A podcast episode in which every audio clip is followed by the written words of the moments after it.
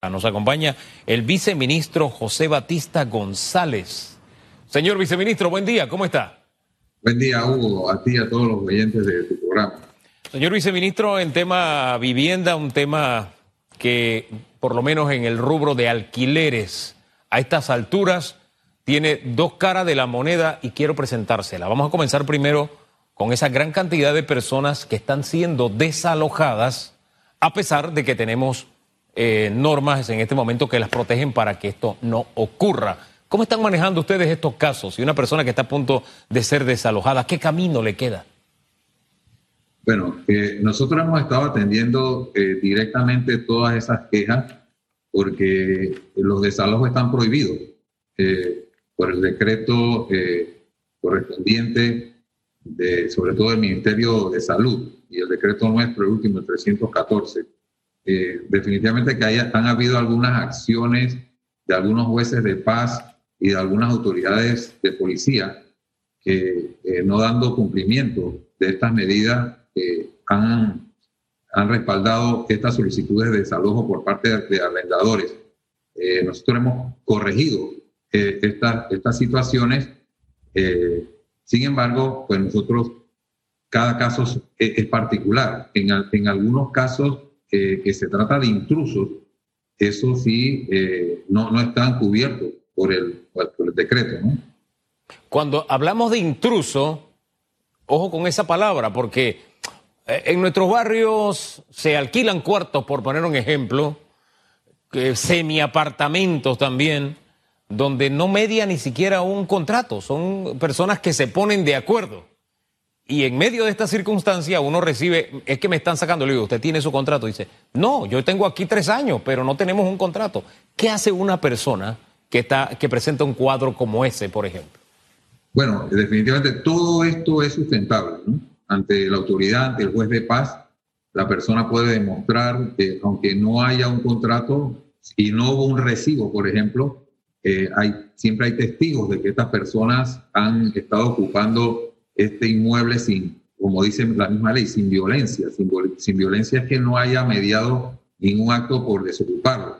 Pero sí eh, tenemos muchos casos, hubo de, de personas que se han introducido en inmuebles, inclusive inmuebles de, del banco hipotecario, eh, violentando las puertas y lo ocupan. Eh, en este sentido, y por la pandemia, muchos propietarios no tuvieron quizás el acceso o, no estuvieron al tanto de la situación de sus inmuebles y cuando ya pudieron acercarse se encontraron que, lo, estaba siendo ocupado por personas no autorizadas. A eso es que nos referimos nosotros de los intrusos. ¿Cuántas quejas están recibiendo um, mensualmente, semanalmente? No sé cómo están ustedes tabulando las cifras de personas que eh, han sido objetos de desalojo a pesar de estar protegidas por la ley. Sí, no, no, no son tantos. Nosotros hemos estado atendiendo, pero eh, no, no, tengo la cifra exacta, pero no es el principal objeto de, de, las quejas nuestras de, los, de, la solicitud de, desalojo por estos casos de intrusos.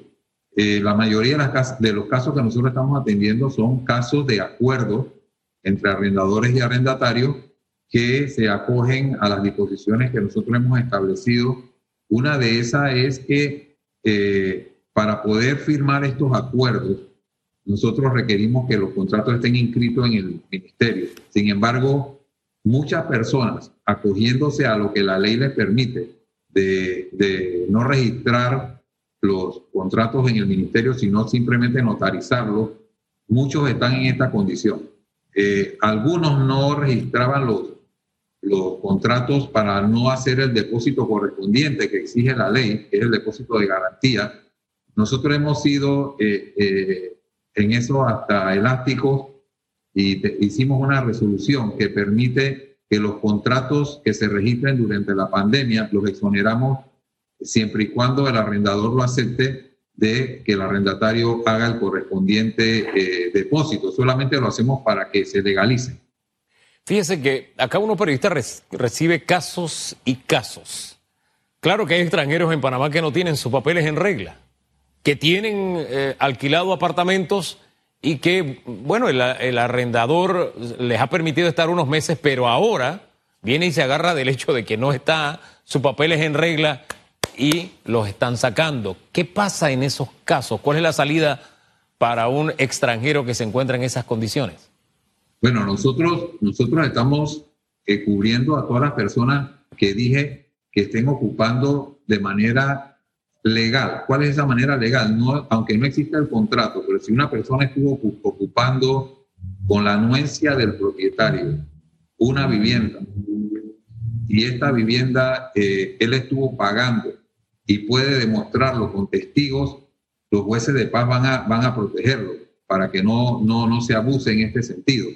Eh, pero hay casos y casos, como dices tú. Nosotros tenemos muchas denuncias de los arrendadores, como bien iniciaste tú la intervención, de, que esto hay quejas de lado y lado. Hay arrendadores que dicen que había personas que antes de iniciarse la pandemia ya debían varios meses y entonces, iniciando la pandemia, se escudaron con el decreto para decir no pago. Y entonces esas son situaciones que nosotros estamos analizando ahora para darle un, marco jurídico y, evitar los abusos. vamos a hablar de los arrendadores porque le dije, vamos a hablar de las dos caras de la moneda, de todo ahí en la viña del Señor, como dice la sabiduría popular. Pero cerremos el caso de la parte más débil, el que queda sin casa, el que queda sin techo. Usted nos hablaba de todos están cubiertos por la ley, por esta, por esta norma, pero estamos hablando en el último caso que le hablaba de los um, extranjeros, la amenaza de que no tienen sus papeles en regla.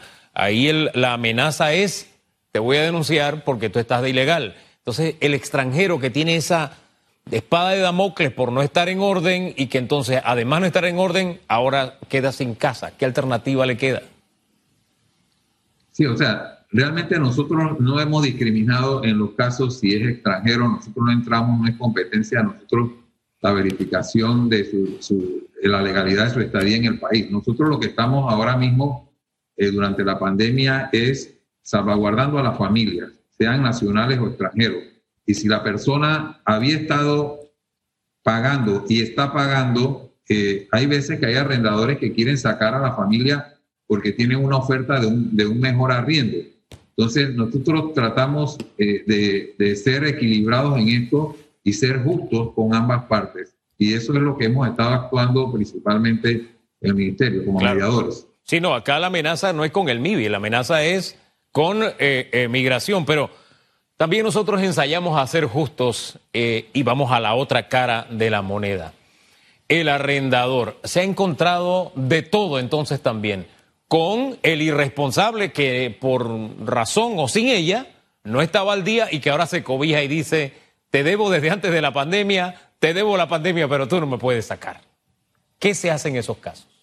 Bueno, desafortunadamente, como está el decreto en este momento, no discrimina estos casos. Nosotros, eh, nosotros hemos estado trabajando, trabajamos durante dos meses en una mesa de acuerdo entre arrendadores y arrendatarios, pero del sector comercial. Particularmente eran los, los arrendatarios de, restaurantes que nos pidieron eh, participar en una mesa con los arrendadores dueños de los locales comerciales.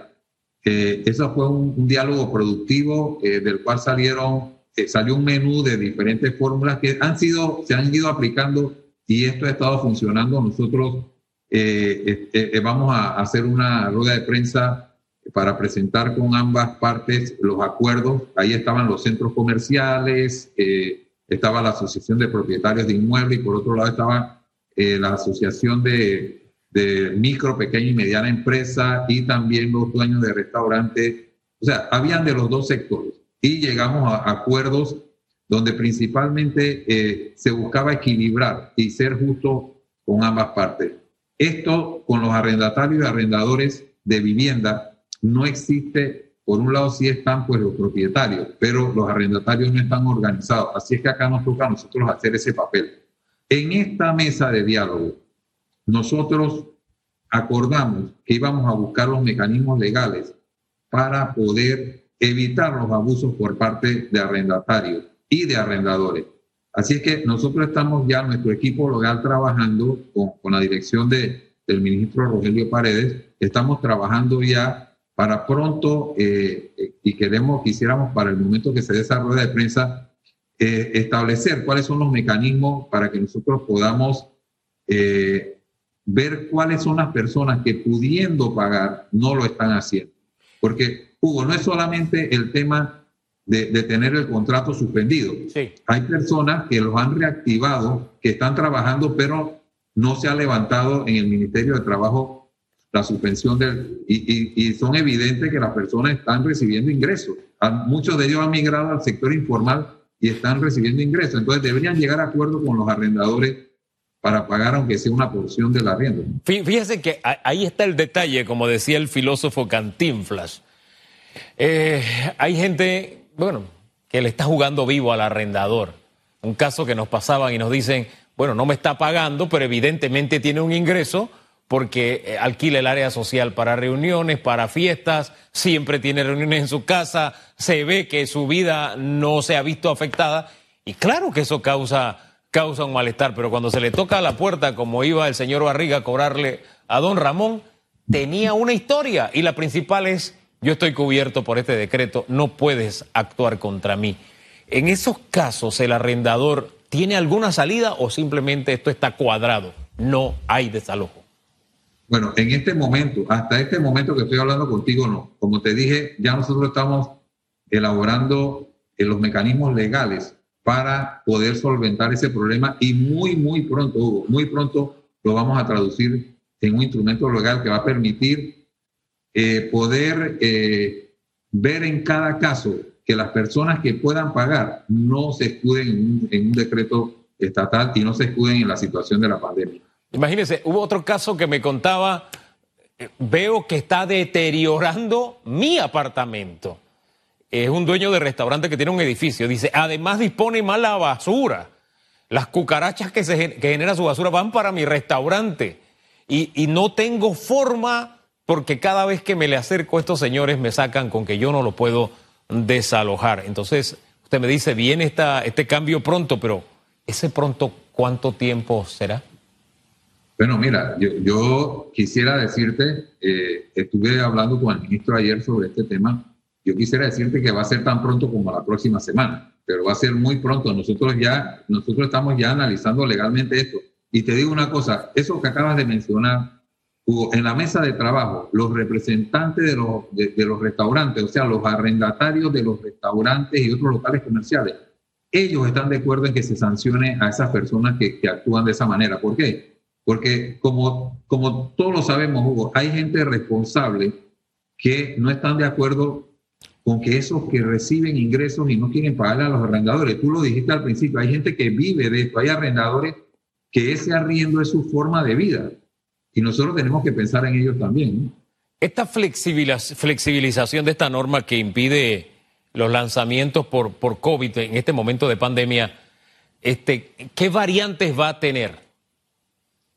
Bueno, las variantes será que vamos a analizar y vamos a, ofrecer eh, legalmente que las personas que puedan, lo que puedan pagar plenamente, como se hizo en los acuerdos entre arrendadores y arrendatarios comerciales, hasta una gradualidad. Que bueno, en principio te voy a ir pagando porque me acaban de reactivar, me voy a ir poniendo, te voy pagando ahora y la diferencia, como lo establece el decreto, me, lo vas a prorratear en, en 12, eh, en, 24 meses. Eh, habrán casos donde el mismo decreto va a autorizar a la autoridad que si la persona, inclusive debía desde antes de la pandemia, eh, no tiene ninguna excusa para estarse escudando porque ya demostraba que esa persona tenía una acción eh, o una posición negativa. O sea, son el, oportunismo, nosotros no podemos estar cubriendo eso. Era una mala paga, vamos a decirlo en buen así mismo Es un mala paga con o sin decreto y no se puede estar aprovechando de la situación. Ahora, eh, eh, eh, eso abre una luz de esperanza porque el siguiente caso que le iba a mencionar es una persona que dice, me está debiendo 6 mil dólares hasta ahora. ¿Cómo voy a recuperar esos 6 mil dólares? Es la pregunta que me hace y me dice, pregúntale al viceministro. Bueno, yo recuerdo las palabras de uno de los dueños de restaurante eh, arrendatario y que le decía a los, a, los arrendadores, miren, nadie pidió la pandemia, la estamos viviendo y la estamos sufriendo todos. Y quizás llegue un momento eh, siempre, siempre los acuerdos deben ser ganar, ganar, pero aquí vamos quizás a tener que en algunos momentos aplicar el concepto de perder, perder. O sea, que todos vamos a tener que perder, porque yo entiendo a un arrendatario que, oye, si él ha estado cerrado y generó una deuda durante ese cerramiento, o sea, recuperar esos dineros, siendo que la economía no se va a recuperar a, velocidad. Eso ya lo están comprendiendo también los arrendadores. Mira, eh, no quiero mencionar el nombre, pero hay, una, hay, hay unos propietarios de centros comerciales que ellos a todos los negocios que estuvieron cerrados durante los ocho meses, ellos le condonaron la deuda. Lógico, Hugo, esto es una mezcla de, de, situaciones, hay situaciones diferentes. Si yo soy dueño de un local comercial que no se lo debo al banco, yo puedo de repente condonarle la deuda al arrendatario. Sin embargo, así mismo pasa con un apartamento. Pero si lógicamente yo le debo al banco, yo tengo que cobrar también para pagar mi, mi, mi, mensualidad. Entonces, esto es una, no, no, es fácil y eso, eso lo aprendí completamente en esta mesa y, y vi la creatividad de ambos lados. ¿no? Los, los arrendadores ofrecían fórmulas de pago y los arrendatarios la suya. Y al final llegaron a unos acuerdos muy positivos que pronto lo verás en este anuncio que vamos a hacer a través de una rueda de prensa con todos los... todos los eh, vamos a estar pendientes de ese anuncio, pero de forma global se va a flexibilizar la norma que impide lanzamientos. Ah, ah, vamos a ponerle sí, no, lo llamemos flexibilizar, lo que vamos a hacer es elaborar una, una norma que haga justicia y que evite los abusos de ambas partes de ambas partes, porque nosotros hemos notado, eh, mira, hay una persona que tuvo cerrado el negocio y esta persona le dice, bueno, yo te voy a pagar, aunque no trabajé, te voy a pagar, le dice al arrendador, pero me voy a ir. Ah, no, tú no te puedes ir porque tu contrato es por un año más y tienes que pagarme la multa que dice por irte antes. Entonces, no puede ser, todos tenemos que poder en nuestra parte para salir adelante, si no, si no, como, no vamos a funcionar como país. tiene que haber algún nivel de entendimiento y buena voluntad. Eh, eh, sin embargo, hay los juega vivos. Usted me dice que reciben muy pocas quejas de lanzamiento. Sin embargo, le cuento una conversación de redacción. Yo recibí un par la semana pasada, los tomé el capture y se los envío a Germain Cumberbatch, que es el que hace los reportajes en el área social. Le digo, Germain, mira, estos dos casos de lanzamiento te pueden interesar. Dice, Hugo, esta semana tengo 10 en fila. Entonces de pronto me quedo pensando, espérate, si el ministerio no está recibiendo las denuncias o las quejas de lanzamiento y nosotros sí las estamos recibiendo, ¿qué es lo que está pasando con el tema comunicación de los afectados? Bueno, es que hay veces que hay algunas personas, algunos que son intrusos y saben que si van a venir al, ministerio eso no va a prosperar y a veces van a los medios para tratar a veces de victimizarse. Hay de todo, yo no quiero calificar a esas 10 personas, pero lo que sí le digo a esos que te llaman que pueden venir al ministerio. Nosotros estamos aquí para apoyarlos y, para buscar hacer justicia. Hay de todo, como usted dice, y, lo que no hay es mucho tiempo. Se nos ha ido esta conversación hablando de, temas de la vida diaria, de problemas que, nos han hecho eh, saber, que nos hacen llegar mientras estamos conversando, y se nos queda para el final unos minutos, cuatro minutos específicamente, para hablar del leasing inmobiliario. Pónganos al tanto que ya es ley. Bueno, mira, esto que fue eh, un análisis eh, desde la campaña, eh, yo como miembro de la Comisión de Vivienda y Urbanismo participé, hicimos la propuesta de incorporar esto al plan de gobierno, que fue parte del discurso inaugural del presidente Laurentino Cortizo. trabajamos un equipo con el ministro Rojas, con, con el viceministro Almengor, con el actual director del metro en su momento de presidente de CAPAC, Héctor Ortega, trabajamos en este documento. Por la pandemia eh, se, suspendió su, elaboración, pero finalmente lo, lo hicimos realidad, Hugo, y lo que antes de la pandemia, antes de nuestro gobierno, ya lo veíamos como una herramienta adicional, una tercera opción de adquirir una vivienda porque las otras son por, por la compra al contado o mediante un crédito hipotecario, nosotros encontramos con este mecanismo que en Panamá, en, en el sector inmobiliario es nuevo, sin embargo, en el, en el sector de, bienes muebles es muy conocido lo del leasing de vehículos y de equipos, pero hay otros países desde la década eh, del 80 en España y, y, en Colombia y en otros países de la región hay este, este mecanismo. Ahora, para, para ilustrar, señor viceministro, ¿en qué consiste el leasing inmobiliario y qué acogida ha tenido? Bueno, ha sido muy bien recibido tanto como los promotores que, construyen los inmuebles como por eh, los posibles compradores. ¿Por qué? Porque primero el leasing inmobiliario es un mecanismo que te permite eh, construir un abono inicial pagando mensualidades durante un periodo en el cual tus pagos total o parcialmente se convierten en un abono inicial. Muchas personas para adquirir de repente una propiedad de 150 mil, 200 mil dólares necesitan 20 mil dólares de abono inicial que no los tienen, sobre todo las parejas jóvenes.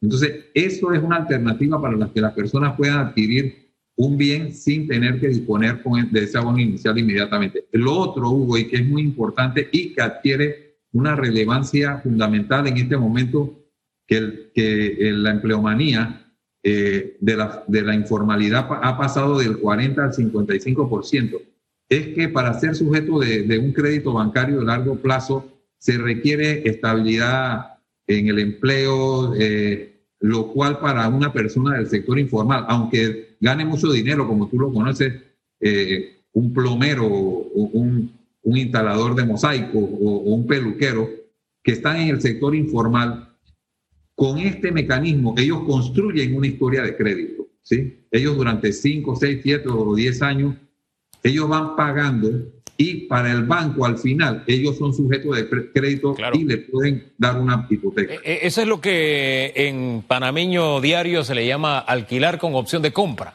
Por ahí va el asunto. Ese es el título de la ley, así se llama. Así es. Gracias, señor viceministro. En otra ocasión desmenuzamos más, porque ese era el tema central pero recibimos mucha retroalimentación del primer tema. Pero tenemos el compromiso de orientar respecto a, a, este instrumento legal que de alguna forma todo ese esa oferta que tiene el sector empresarial ahí de algunos apartamentos que puede alquilar y que con este mecanismo puede pasar a la venta también, va, va a mover la economía, o por lo menos es la esperanza. Así que tenemos ese compromiso, viceministro, ¿le parece? Claro, con mucho gusto. Hugo. Gracias, hasta luego.